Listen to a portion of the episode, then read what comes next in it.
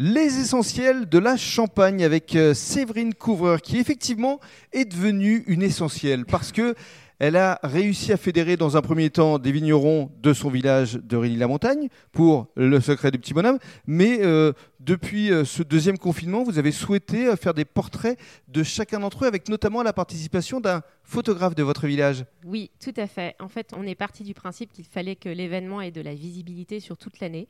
Et donc, on a souhaité mettre en avant les vignerons qui participaient à cet événement.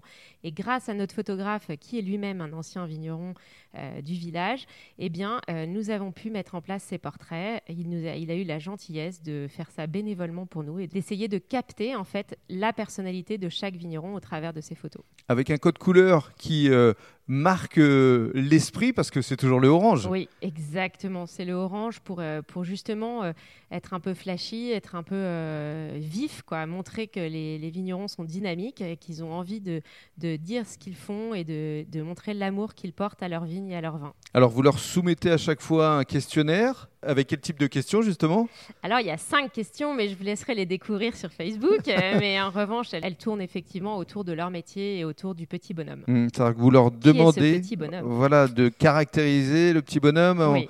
En, un mot, un En adjectif? un mot, avec un adjectif, oui, ce qui leur semble être le plus représentatif du petit bonhomme et euh, comment ce petit bonhomme incarne l'esprit du village et leur esprit à eux? Et ce qui est formidable, c'est que toutes les réponses sont différentes. Et voilà, oui, donc c'est pour ça qu'il faut venir les découvrir à chaque fois. Chaque semaine, on en publie un tous les vendredis.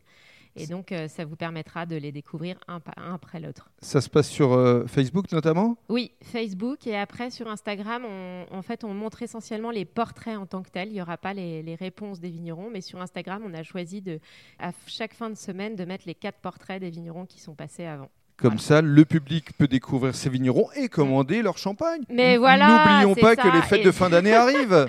Mais avec les fins d'année, cette, euh, cette campagne est très importante et j'espère que pour les vignerons, ça les mettra un peu plus en lumière. Et dans le cadre du troisième podcast, on va revenir évidemment sur le secret du petit bonhomme. Merci.